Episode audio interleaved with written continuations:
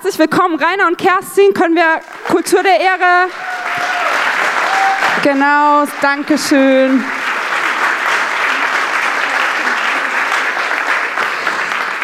Sehr schön, dass ihr da seid. Ihr zwei, ähm, wir haben uns witzigerweise gar nicht persönlich gekannt, als wir Kontakt aufgenommen hatten. Ähm, ihr wart sozusagen ähm, empfohlen worden von gemeinsamen Freunden. Und im März haben wir das erste Mal Kontakt aufgenommen, haben über Skype uns ein bisschen kennengelernt, um zu schauen, hey, können wir diese Zeit zu zweit mit euch gemeinsam auf die Beine stellen? Und es hat funktioniert. Aber die meisten kennen euch nicht.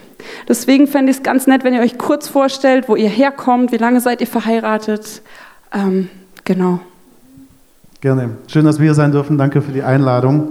Und äh, danke für euch beide und euer Herz, dass ihr da so treu äh, dem Ruf Gottes folgt und wenn ihr das so aufs Herz gelegt bekommt, dass ihr das für eure Kirche, für seine Kirche wünscht, dass ihr das dann auch so möglich gemacht habt, gestern und auch heute. Also vielen Dank dafür auch an euch beide.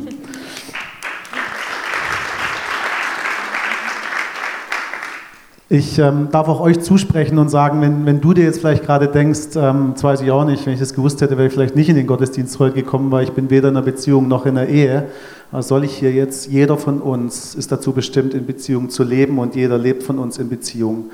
Ähm, das muss nicht deine Nummer eins Person sein, mit der du permanent bis zum Tode jetzt verbringst, sondern du bist in Beziehung mit deinen Eltern, mit deinen Geschwistern, mit deinen Arbeitskollegen, mit deiner Schulklasse, ähm, was auch immer es ist. Und ähm, sehe es unter dem Aspekt. Sehe es unter dem Aspekt. Hab große Erwartungen, hab großen Glauben, dass du hier reichlich empfangen darfst. wir dienen aus unserer Ehe heraus. Es ist aber nicht nur für Ehe gedacht. Genau. in dem Sinne, wir sind verheiratet seit 2005, Juni, also jetzt gut zwölf Jahre, und leben am Bodensee in der Nähe von Konstanz, wo wir auch Teil unserer dortigen Kirche, der Hillsong-Kirche, sind. Ach so. ähm, haben, haben jetzt zwei Kinder, die ähm, auf der Erde sind. Die Anna ist zweieinhalb und der Noah viereinhalb. Und die sind gerade zu Hause und werden von Oma betreut. Genau, und haben aber noch vier Kinder auch im Himmel aber da wahrscheinlich mehr noch ein bisschen später. Genau, das ist Teil eurer Geschichte. Ähm, ihr zwei seid von uns eingeladen worden, weil ihr empfohlen wurdet, ähm, weil wir eigentlich auf einem Ehepaar gesucht haben, was, was Eheberatung durchführt. Jetzt ist das tolle, Rainer, wenn man bei dir sagt, ihr macht ja Eheberatung, da sträuben sich bei dir die Nackenhaare. Ähm, erklär doch kurz, was macht ihr beide mit Relate Works, was ihr gegründet habt in Deutschland? Ja, die Ministry namens Relate Works, also Beziehung funktioniert, so könnte man es im Freien übersetzen, hat den... hat, äh, hat, den Herzschlag aus ähm, guten Beziehungen bessere Beziehungen zu machen und aus einer äh, starken Ehe eine stärkere Ehe. Das heißt, unser Herz schlägt ganz klar für Prävention und das ist auch äh, das Herz, das wir von Gott dahinter erkennen, der sich nichts sehnlicher von uns als seinen Kindern wünscht, dass wir vorne und nicht hinten, oben und nicht unten, der Kopf und nicht der Schwanz sind. Und anstatt dass wir weltlich durch unsere Beziehungen, durch unsere Ehe gehen und immer am Reagieren sind, immer am Löschen sind, irgendwelcher Brände, irgendwelcher Störfeuer, ähm, sind wir vielmehr dazu berufen, dass wir in Weisheit und in Stärke und im Glauben so vorangehen, dass natürlich Rückschläge kommen dürfen, die sind hier und da nicht zu verhindern, so realistisch sind wir, und gleichermaßen aber doch ähm, eine Verantwortung auch tragen und zu wissen, was es bedeutet, dass wir aktiv unseren Teil dazu tun können, um die Ehe zu haben und führen und pflegen zu dürfen, die Gott sich wünscht, weil er es ja auch erfunden hat. Also soll heißen, es ist die Prävention und nicht die Therapie. Und das ist dann auch der, ähm, der Bogen zu deiner Frage. Die Eheberatung, so nehme ich das zumindest wahr, ist im weitläufigen Sinne von uns als Gesellschaft so geprägt, dass der Kachen im Dreck hängt und dann gehe ich zur Eheberatung, um ihn wieder rauszuziehen. Was gut ist, das ist super, nur das sind nicht wir, sondern wir sind die wie gestern, wo Leute kommen, die Bock auf Ehe haben, die wissen, dass Ehe sexy ist und dass ihre Ehe stets besser werden kann, ähm, weil wir da nie angekommen sind. Das ist das, wer wir sind. Und wie sieht dann sowas aus? Ihr bildet auch ähm, Mentoren aus. Ähm, wie genau läuft sowas? Also was bietet ihr genau an und wie, was tut ihr, damit Ehen stärker werden? Also ganz unterschiedliches. Also unser Slogan ist, ähm, warte mal, Beziehungen stärken, Leben verbessern. Ähm, und das ist, das ist über allem, was wir eigentlich tun. Und ähm, es ist total facettenreich. Es ist hier einfach wirklich zu sprechen. Ähm, es, es, sind so Tage wie gestern, wo wir ganz aktiv Workshops anbieten und wo wirklich was passiert. Das, alle, die da waren, haben wahrscheinlich gedacht, oh, das wird ein Tag, wo ich mich zurücklehne und mich berieseln lasse, aber ihr wart alle sehr aktiv. ähm, genau, also wirklich aktiv mit Paaren zusammenzuarbeiten. Es gibt auch ähm, vielmals, dass wir wirklich nur mit einem Paar arbeiten. Also wir sind die Mentoren für ein Paar und die sind einfach bei uns und werden von uns begleitet. Und ähm, was wir ganz arg auf dem Herzen haben, ist, dass es viel mehr so Paare gibt wie, wie wir, die sich in andere Ehen investieren. Also dieses typische Multiplikationsmodell, was schon äh, Jesus gelehrt hat. Er hat sich in zwölf Jünger multipliziert und so multiplizieren wir uns mit Ehementoren. Wir bilden also Paare aus, die eine stabile Ehe haben, keine perfekte, die haben wir nämlich auch nicht ähm, einfach eine stabile Ehe haben, die es total auf dem Herzen haben, andere Ehepaare zu begleiten oder Kurse anzubieten und so weiter. Und die werden von uns ausgebildet, bekommen einfach ganz viel methodisches Handwerkszeug, dass sie jetzt in der Gemeinde wie hier Kurse leiten, dass sie Einzelmentorings anbieten können und so weiter, genau. Und ähm, was wir aber auch seit zwei Jahren jetzt ganz aktiv machen, wir sprechen auch immer mehr zu Singles weil wir einfach die, die Erfahrung gemacht haben, wenn ein Single weiß, wie eine gute Beziehung und eine göttliche Beziehung aussieht und was Gott einfach zum Thema Ehe und Beziehung überhaupt sagt, ähm, ist es für einen Single viel leichter, einen Partner zu finden und vielleicht auch selber noch gesünder zu werden, bevor es überhaupt in eine Beziehung geht. Und deswegen äh, machen wir auch mittlerweile viel für Singles und lieben es total, äh, mit Singles auch zu arbeiten. Genau, habe ich was vergessen? Ja. Im Kern geht es immer um das Begleiten von Veränderungsprozessen, so auch gestern. Das ist nicht mehr und nicht weniger, äh, was wir machen. So verstehen wir uns als Werkzeug Gottes, indem wir anderen Menschen helfen, sie in ihren Veränderungen zu begleiten, ausgerichtet an biblischen Prinzipien. Und wir haben vor zwei, drei Jahren ähm, tatsächlich Gelegenheit angefangen zu bekommen, auch das in Unternehmen anbieten zu können, sodass immer wieder jetzt inzwischen auch Geschäftsführer auf uns zukommen, die Gleiches, was wir bis dahin im privaten und kirchlichen Umfeld angeboten haben, jetzt sozusagen in der freien Wirtschaft anbieten dürfen und auch auf die Art und Weise dann letztlich Veränderung bringen können, aber auch Gottes Wort sichtbar machen dürfen und dort Einfluss halten lassen kann. Ja. Sehr cool. Ähm, ich habe auch, ähm, wir haben am Freitag zusammen zu Abend gegessen. Da habe ich das erste Mal auch wirklich eure komplette, also nicht komplette, aber schon einen großen Teil eurer Geschichte gehört. Ähm, und ich glaube, es könnte einige interessieren und ich glaube, es wird auch viele ähm, bewegen oder etwas bewegen, ähm, wenn ich diese Frage stelle, die wir nicht abgesprochen haben, aber die mir gerade wichtig ist. Ihr habt ja vor Relate Works was ganz anderes gemacht. Und äh, Ihr seid irgendwie jetzt aber nicht mehr in diesen Bereichen tätig, wo ihr vorher tätig wart. Ich glaube aber, es ist eine krasse Geschichte, wenn ihr die kurz erzählen könntet, was ihr vorher gemacht habt ähm, und was euch bewegt hat, jetzt Relate Works zu machen und nicht in den Bereichen zu bleiben, die sehr attraktiv, glaube ich, waren. unabgesprochen. Ähm, also ich habe Tanz, Gesang, Schauspiel studiert in Berlin und habe dann noch eine kaufmännische Ausbildung gemacht und habe diese zwei Sachen verknüpft, einfach dieses Schauspielerische mit dem Kaufmännischen und war sehr viel in Personalentwicklungsthemen in Unternehmen beschäftigt, wo Personalprozesse abliefen, wo man ein Seminar geben muss für Vertrieb, für Kommunikation, für Teambuilding-Maßnahmen.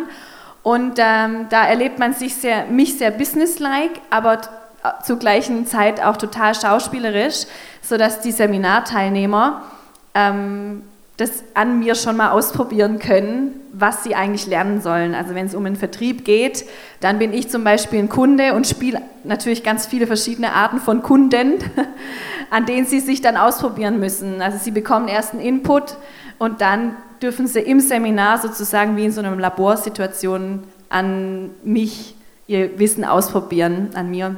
Genau, so wie in Rollenspiele, genau.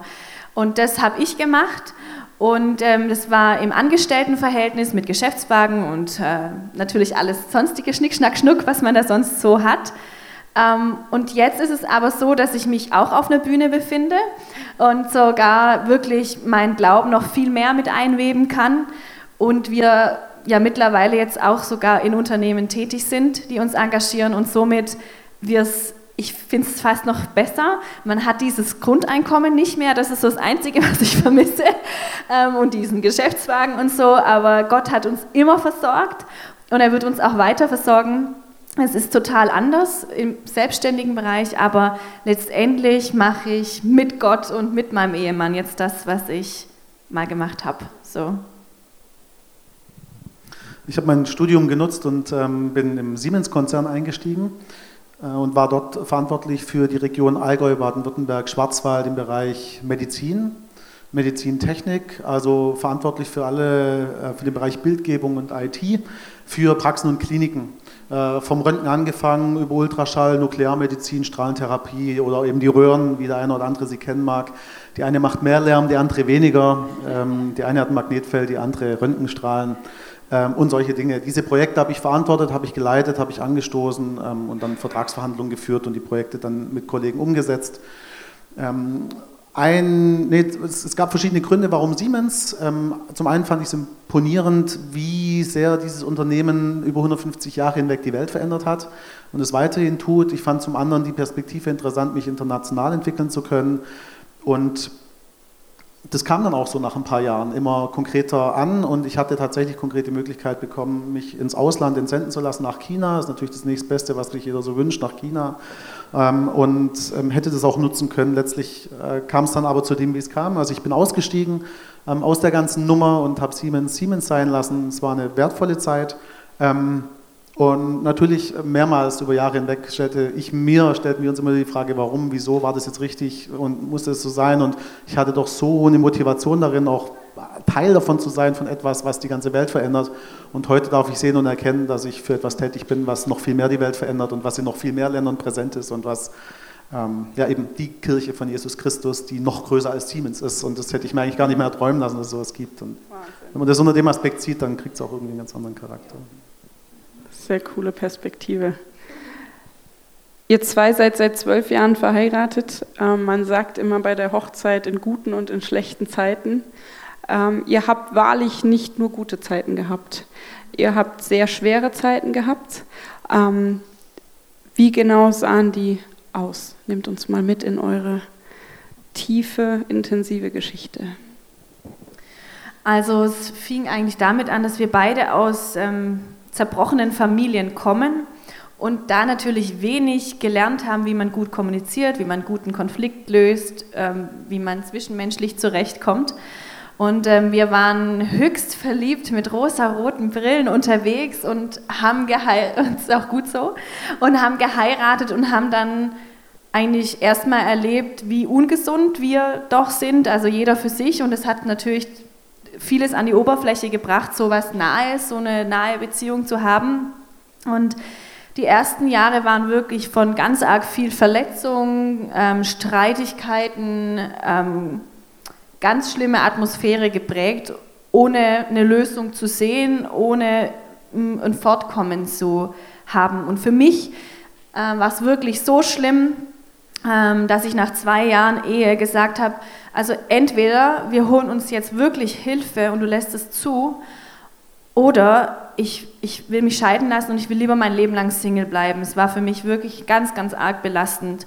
Und an dem Moment ist Rainer dann bereit geworden, wirklich Hilfe anzunehmen.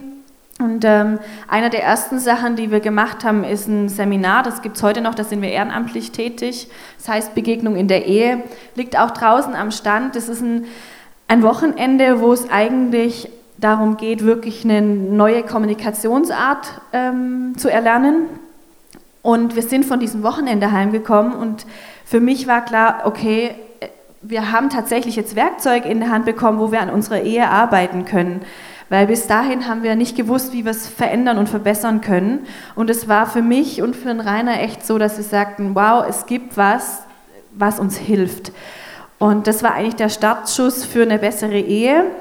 Und ich würde sagen, so ein, zwei Jahre auch noch mit Seelsorge begleitet und mit Büchern, die wir als Paar gelesen haben, gemarkert haben und richtig gearbeitet haben an uns und unserer Ehe, waren wir dann so an dem Standpunkt, wo wir dachten, puh, jetzt haben wir echt mal ein Fundament, ähm, auf dem wir stehen als Paar und hatten dann entschieden, okay, wir fangen die Familienplanung an und dann kamen so die nächsten Herausforderungen. Ich hatte dann relativ schnell eine Fehlgeburt und ähm, das war für uns schmerzvoll, aber wir dachten gleichzeitig auch, okay, super, wir wissen, es funktioniert, ähm, wir können schwanger werden. Und dann bin ich wieder schwanger geworden und habe unsere Tochter dann aber nach neun Monaten, also kurz vorm Entbindungstermin, tot auf die Welt bringen müssen. Also sie ist in mir verstorben und genau, da hatten wir dann ähm, unsere tote Loa auf dem Arm und haben sie begrüßt und gleichzeitig wieder verabschieden müssen. Und das hat natürlich ein riesen äh, Drama und Trauer und äh, so ausgelöst. Ähm, und in dieser Phase sind auch viele Veränderungen entstanden. Also in dieser Phase haben wir unsere Vision gemalt, ähm, die eben so aussieht, dass wir Ehen und Beziehungen stärken wollen. Daraus hat sich dann viel ergeben. Ähm, und als wir uns so auf den Weg gemacht haben, kamen dann noch zwei weitere Fehlgeburten.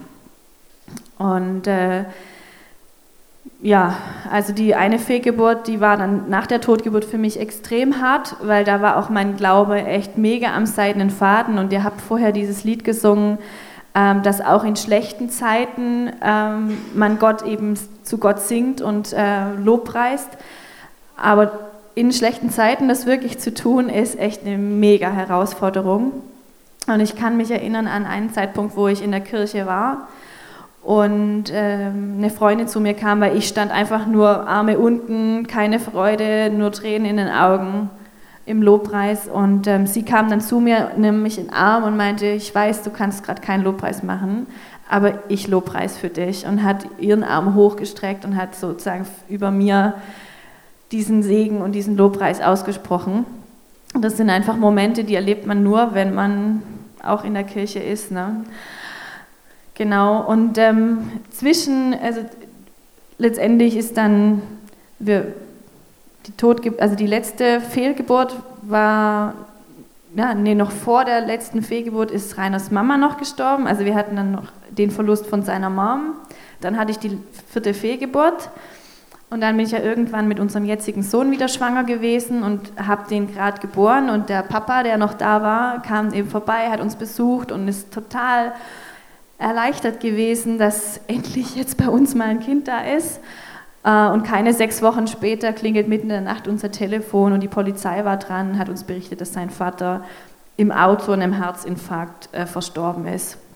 Und dann waren wir schon wieder auf einer Trauerfeier. Und es waren wirklich Jahre, ähm, wo wir ständig mit Trauer und Tod konfrontiert ähm, worden waren. Genau, das war so äh, die Geschichte in Kurzform. Ja. Eine sehr krasse Geschichte und, und sicher eine schwere Zeit. Ähm, wahrscheinlich auch für eure Ehe. Was hat das mit eurer Ehe gemacht? Ähm, diese Zeiten der Trauer, das schlimme Erlebnis einer Totgeburt. Wie ging es euch da als Ehepaar? Allein die Frage wäre wär abendfüllend, ähm, ließe sich ewig ausbauen und, und darstellen, weil es einfach so facettenreich ist.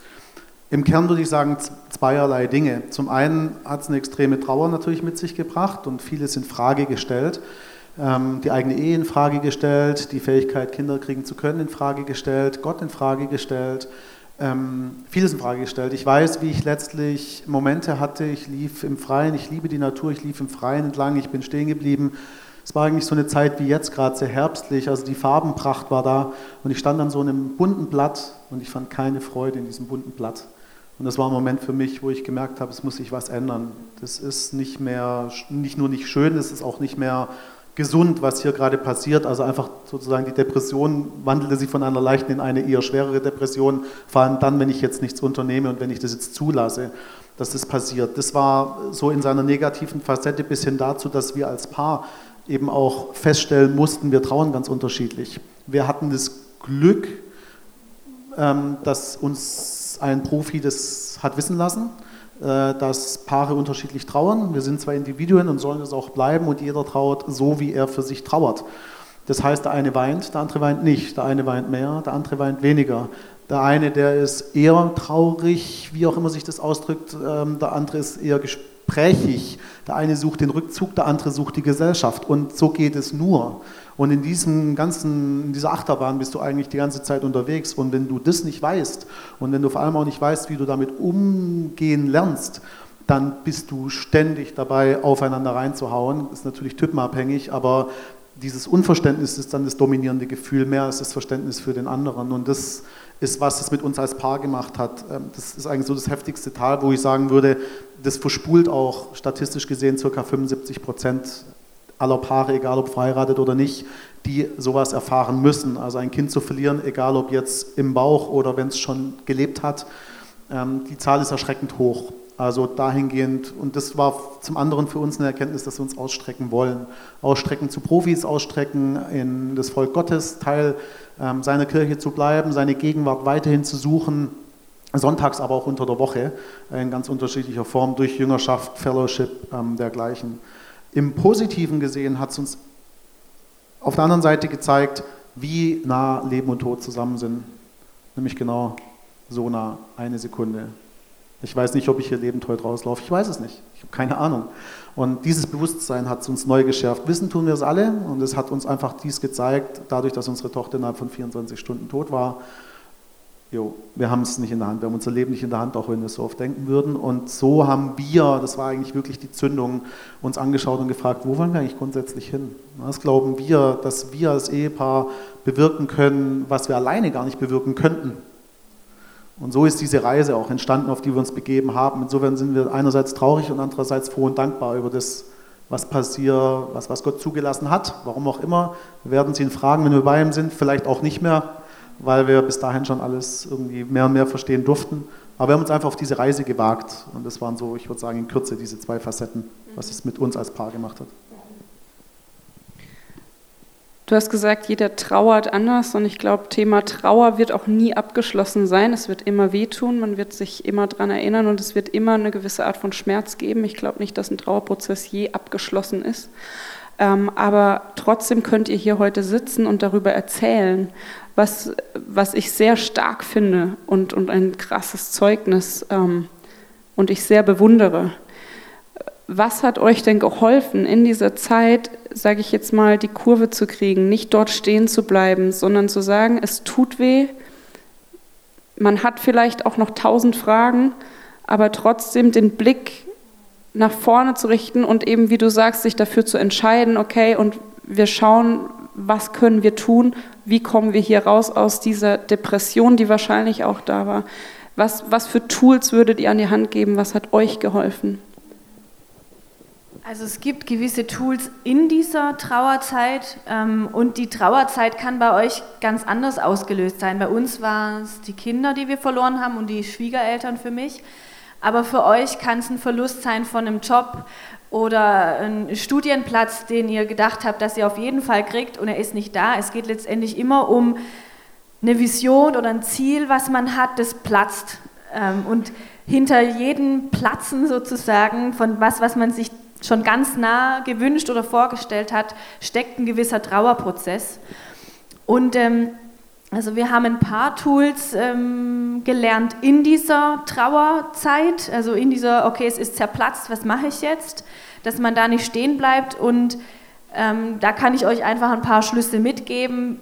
Ich habe in dem Fehlgeburt und Totgeburt habe ich Gott mega mit einbezogen. Wir haben in dem, als ich gesagt bekommen habe, das Kind ist tot, ähm, da haben wir kurz danach Lobpreis-CD eingeschmissen und haben im Auto auf dem Weg nach Hause, weil ich eben meine Sachen holen musste, haben wir Lobpreis gemacht. Wir haben geheult, Rotz und was. Und es war aber super authentisch und ich habe das Gefühl gehabt, ich war ganz nah mit Gott in dieser Krise und in dieser Situation.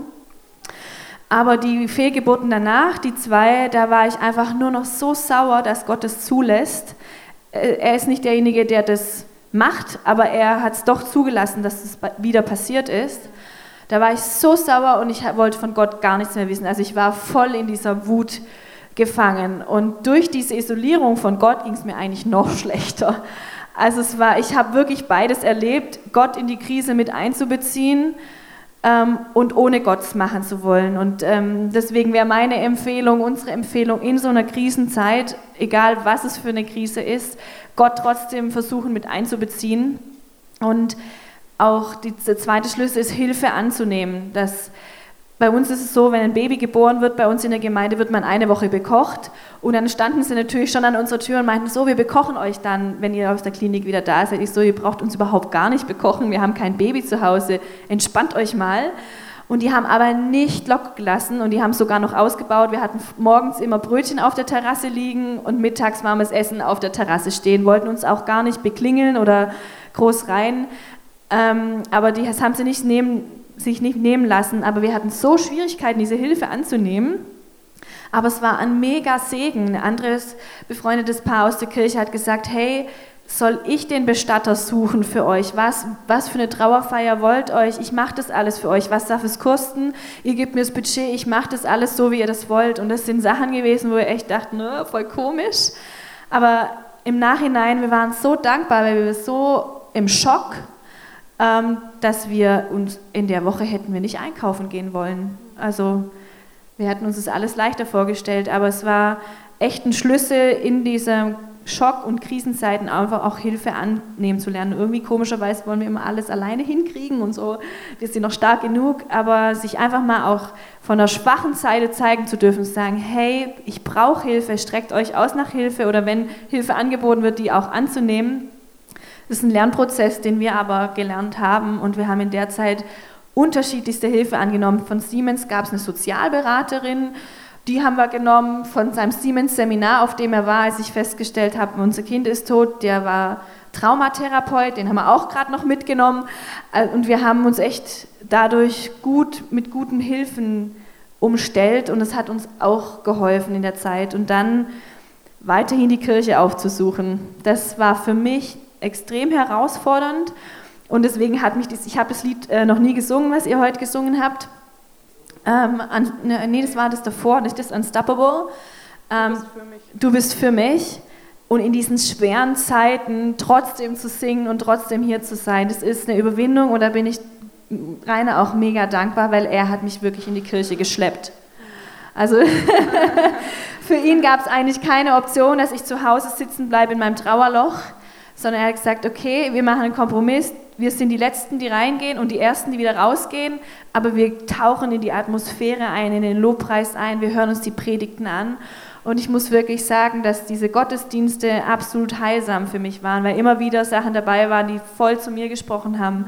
Und auch die Freundin, die dann für mich Lobpreis gemacht hat, das sind Momente, die vergesse ich nie wieder.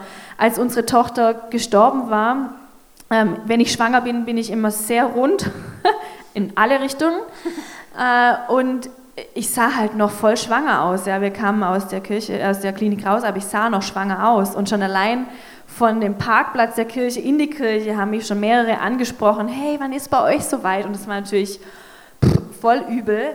Und unsere Pastoren, die bei der vor und nach der Geburt da waren, die haben uns gleich gefragt: Hey, dürfen wir am Sonntag das bekannt geben, weil wir durch die Ehearbeite durch die Ehearbeit recht bekannt auch sind in der Gemeinde. Und ich hab, wir haben gesagt, ja, voll gerne, dann ist das Thema für alle kommuniziert. Und es war so ein krasser Moment. Sie kamen selber beiden, beide heulend auf die Bühne und haben das erzählt und haben gebeten, dass sich alle an der Hand nehmen und für uns einstehen. Und manche sind dann noch hinter uns gegangen und haben noch für uns gebetet. Und es war so ein starker Moment, wo ich wirklich dieses Welcome Home, das ist deine geistige Familie, das war so plastisch, es war so greifbar nah. Ich habe mich wirklich in einer geistigen Familie eingebettet gefühlt, die jetzt voll im Gebet für mich einsteht.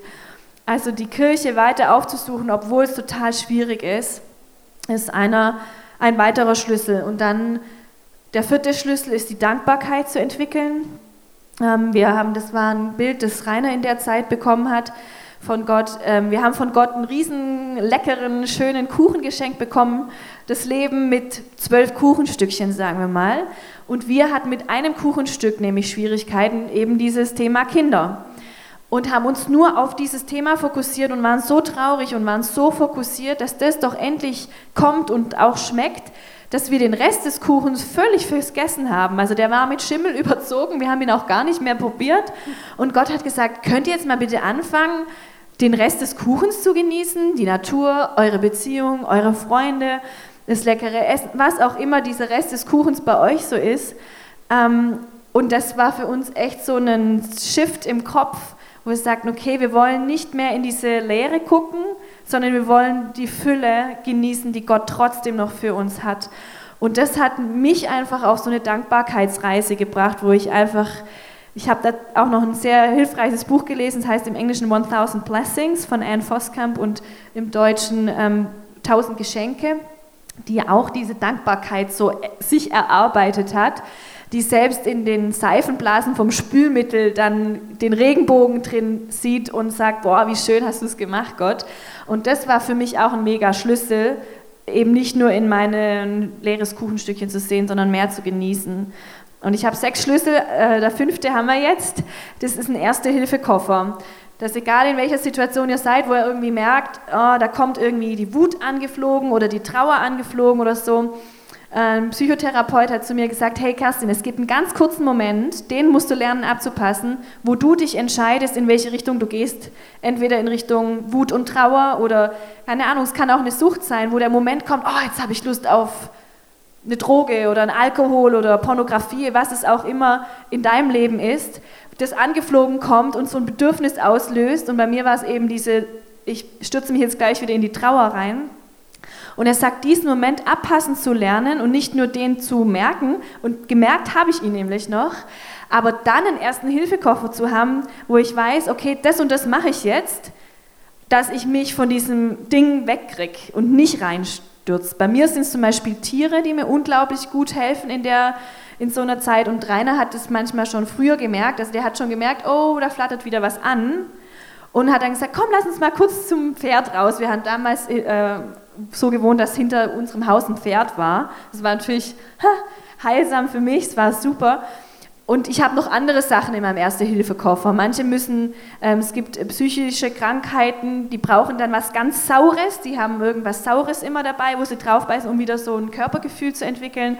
Also es gibt ganz unterschiedliche Dinge, aber diesen Erste-Hilfe-Koffer zu packen, den auch mit seinem Partner zu kommunizieren, ähm, das war echt auch ein Riesenschritt. Und dann, um deine Frage zurückzukommen, wie seid ihr da rausgekommen und habt dieses nach vorne wieder gekriegt? Also das waren so die Schlüssel, wie man in der Zeit gut äh, mit Gott durchgetragen wird. Aber der letzte Schlüssel, und das ist auch ein sehr schwieriger, ist von sich fragen, warum das passiert ist, wie es passiert ist, zum, okay, was, ich, was mache ich jetzt mit dem Schrott und weil es passiert ist, was mache ich jetzt damit?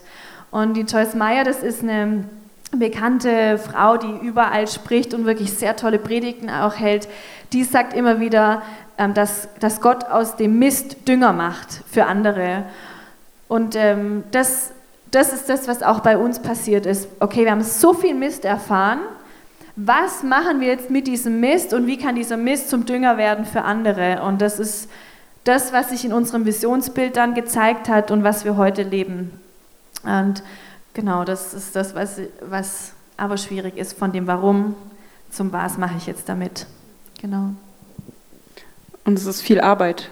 Und ihr habt diese Schritte gewagt und wie du gerade sagst, es ist zum Dünger für viele geworden. Ähm, das, das glaube ich, das habe ich auch gestern allein an dem Tag gemerkt.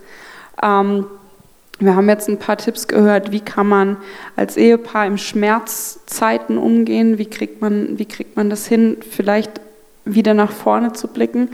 Ähm, und trotzdem, ich denke, hier gibt es auch viele Paare, die, die Gott sei Dank noch nicht solche schmerzhaften Erlebnisse erlebt haben, die aber vielleicht andere Probleme haben. Die Scheidungsrate, ich habe es mal aufgeschrieben, die Scheidungsrate 2016 in Österreich lag bei 40,5 Prozent. Das ist ganz schön viel. Ähm, was habt ihr für Tipps jetzt mal außerhalb von, von Schmerz ähm, was habt ihr für Tipps, dass die Ehepaare, die hier sitzen, in Zukunft nicht zu diesen 40,5 Prozent gehören? Was sagt ihr zu Ehepaaren? Was, was, was lehrt ihr? Klar, das ist ein ganzes Seminar Zeit. Aber wenn ihr einen Tipp habt an Ehepaare, die jetzt sagen, boah, wir sind jetzt gerade an so einem Punkt, wie ihr wart, ähm, so geht's nicht weiter, äh, wir müssen dringend etwas tun. Was wäre, euer, was wäre das, was ihr zu ihnen sagt? Ja, es ist sehr mannigfaltig. Also es, ist, es gibt darauf nicht, nicht die eine Antwort. Das auf gar keinen Fall. Ähm, Fakt ist, dass, da sind wir beim Thema mit der Prävention, wenn es nach uns ginge, gäbe es in jeder Schule ein Fach, das heißt Beziehungslehre. Wir haben für allen möglichen Schrott auf dieser Welt haben wir die Anforderung, Zertifikate, Führerscheine, Diplome, sonst was machen zu müssen. Aber für die zwei wertvollsten Sachen überhaupt, Beziehung und Erziehung, gibt es kaum was. Es gibt etwas, das ist die gute Nachricht, ähm, aber es ist nicht die Pflicht, es ist nicht das, die, die, die, die Messlatte, es gibt keinen Qualitätsstandard, dass man sagt, dann bist du beziehungsreif, dann bist du erziehungsreif und darfst jetzt Papa oder Mama werden, wenn es dann auch biologisch funktioniert. Und deswegen sehe ich immer wieder, dass wir als Gesellschaft uns selber eigentlich das Bein stellen, weil wir rein ja, geworfen werden in dieses kalte Wasser. Ich bin wieder dann an mir selber dran und sage, nee, wir sind der Kopf und nicht der Schwanz, also soll heißen, wir haben die Verantwortung. Spätestens jetzt hat es jeder von uns hier gehört und erkannt, aha, es gibt Möglichkeiten, aha, es gibt eine Chance, aha, es ist eine, eine Aufgabe, tatsächlich seinen Teil dazu zu tun, schon vor der Beziehung, vor der Ehe, darin zu investieren und das Fundament zu legen. Und ähm, ein Beispiel dafür ist, dass ich verstanden und wissen sollte, dass es in einer Ehe nicht mehr um mich geht. Es geht in der Ehe nicht mehr um mich. Wenn du da keinen Bock drauf hast, mach es wie Apostel Paulus und lass es. Lass, lass wirklich, halt weit Abstand von der Ehe.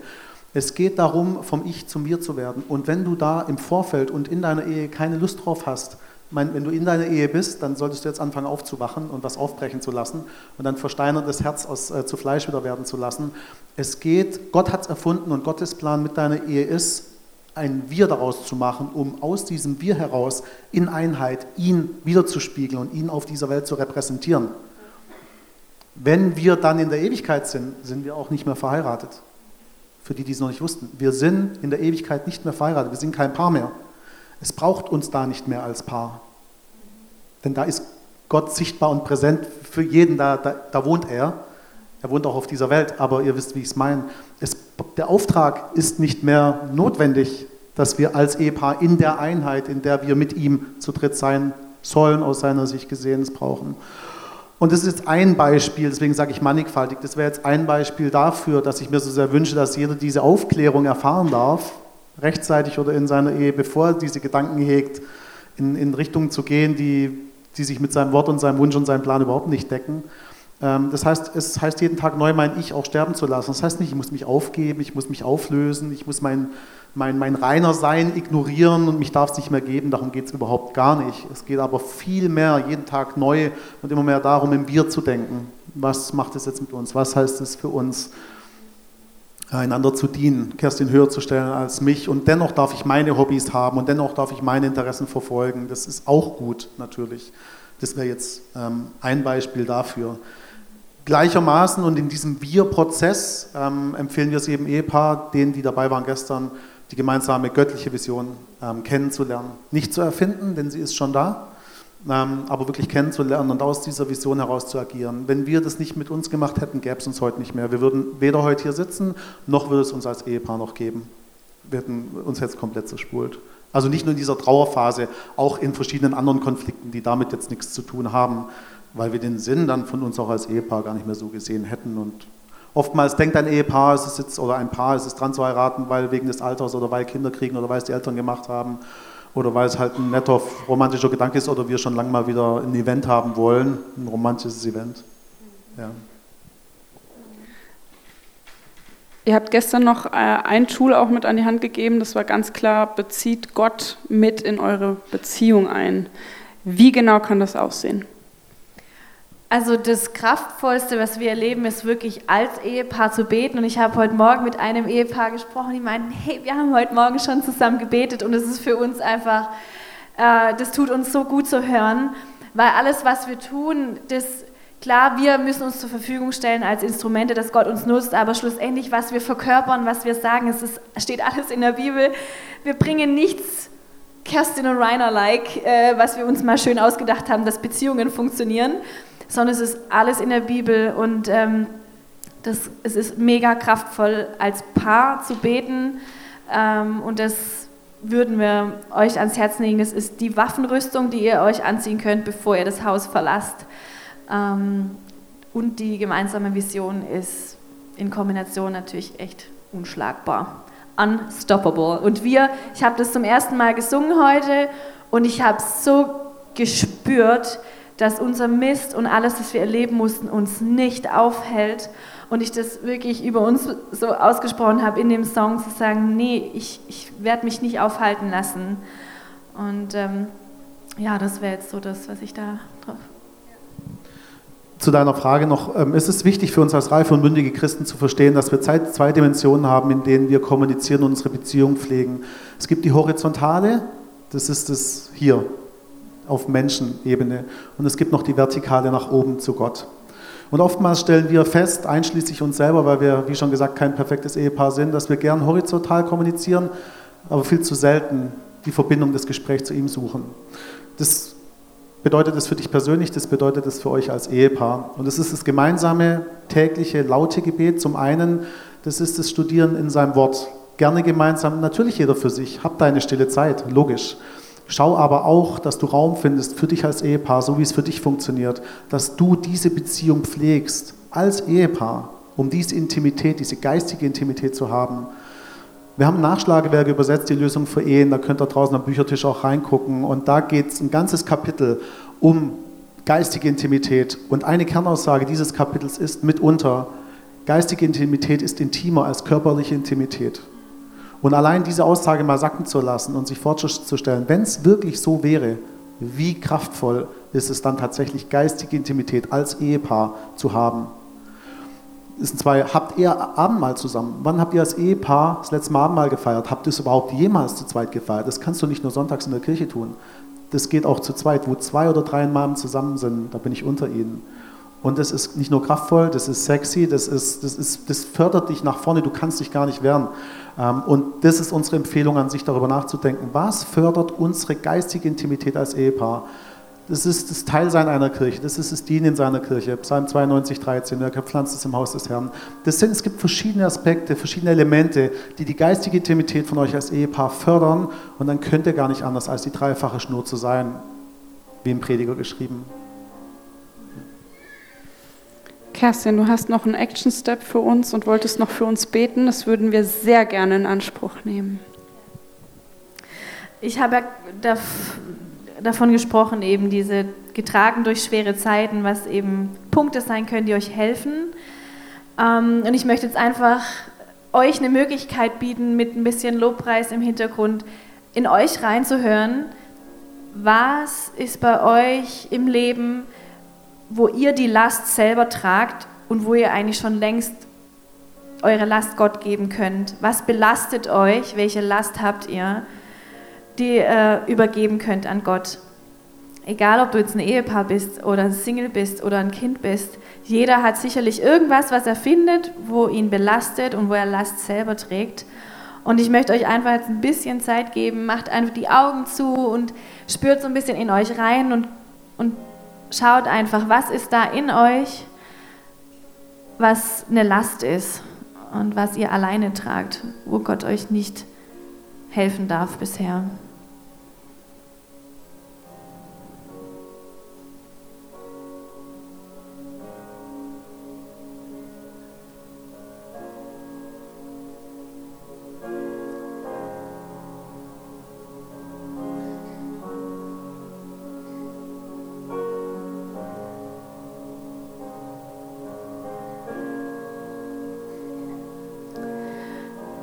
Alle anderen die Augen noch geschlossen halten, einfach diejenigen, die jetzt bereit sind, ihre Last Gott zu geben, ich möchte gleich für euch beten.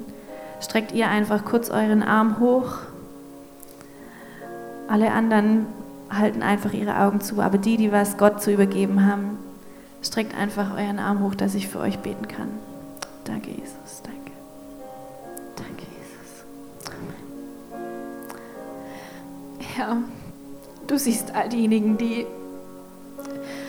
durch irgendwas in dieser Welt, die, die einfach schwierig auch ist. Du hast, es hast uns nicht das Paradies auf der Erde versprochen, die einfach was erlebt haben, was sie verletzt hat, was, was ihnen Last gebracht hat ins Leben, Herr. Ich weiß nicht, was es ist bei jedem Einzelnen, aber du weißt es, Herr. Du bist an jedem von uns dran. Du siehst, wie wir leiden. Du siehst, was jedem von uns passiert ist, Herr. Und es sind so viele Hände hier im Raum erhoben. Und ich bete einfach für jeden Einzelnen, dass diese Last jetzt an dich übergeht, Herr.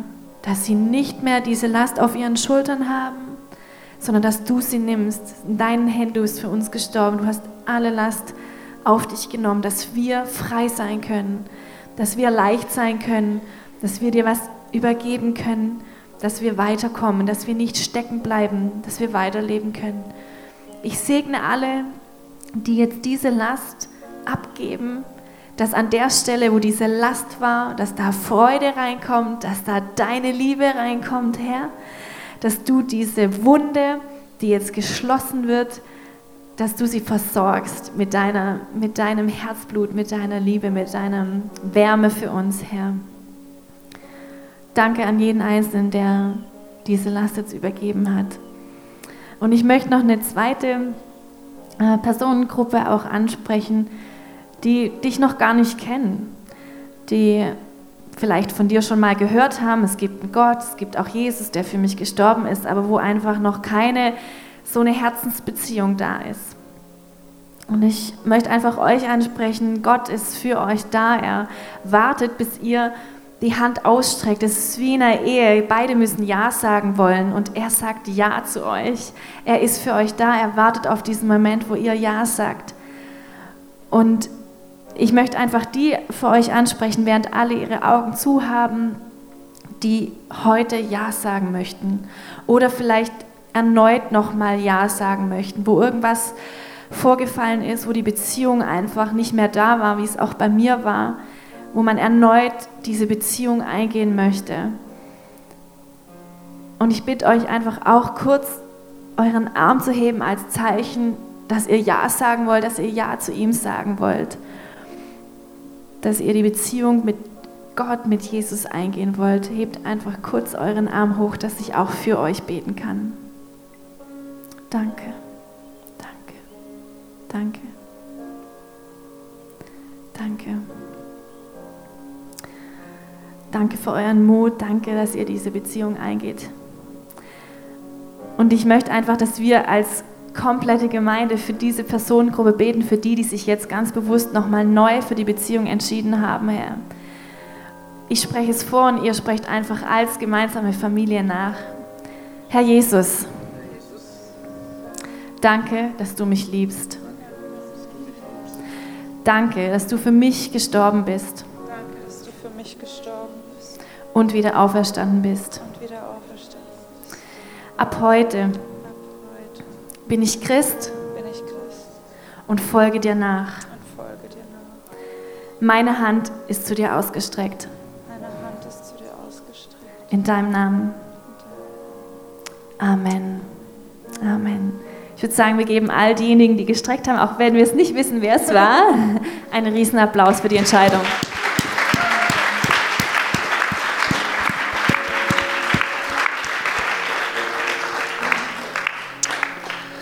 Jetzt muss ich mich sammeln. Rainer und Kerstin, vielen, vielen Dank, dass ihr uns mit reingenommen habt. Ihr seid ähm, wirklich ein Zeugnis dafür, dass Gott aus Mist Dünger machen kann. Danke, dass ihr euren Dünger teilt. Danke, dass ihr euren Dünger in unsere Kirche ausgesät habt, ähm, damit Menschen aufblühen, damit Ehen aufblühen, dass Menschen geheilt werden. Ich glaube, es hat nochmal eine ganz besondere Kraft, Kerstin, dass du gerade gebetet hast. Ähm, einfach weil, weil du eine Zeit erlebt hast und ganz anders, ganz anders verstehen kannst und mitnehmen kannst, als ich das kann. Deswegen ganz herzlichen Dank euch. Lass uns bitte nochmal aufstehen, Applaus geben für die beiden.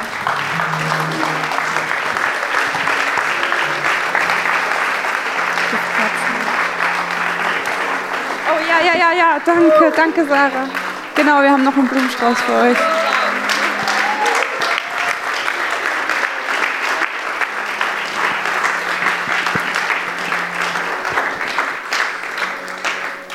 Es ist wirklich ein Privileg, solche Geschichten zu hören und teilen zu dürfen. Ihr dürft euch setzen, kurz.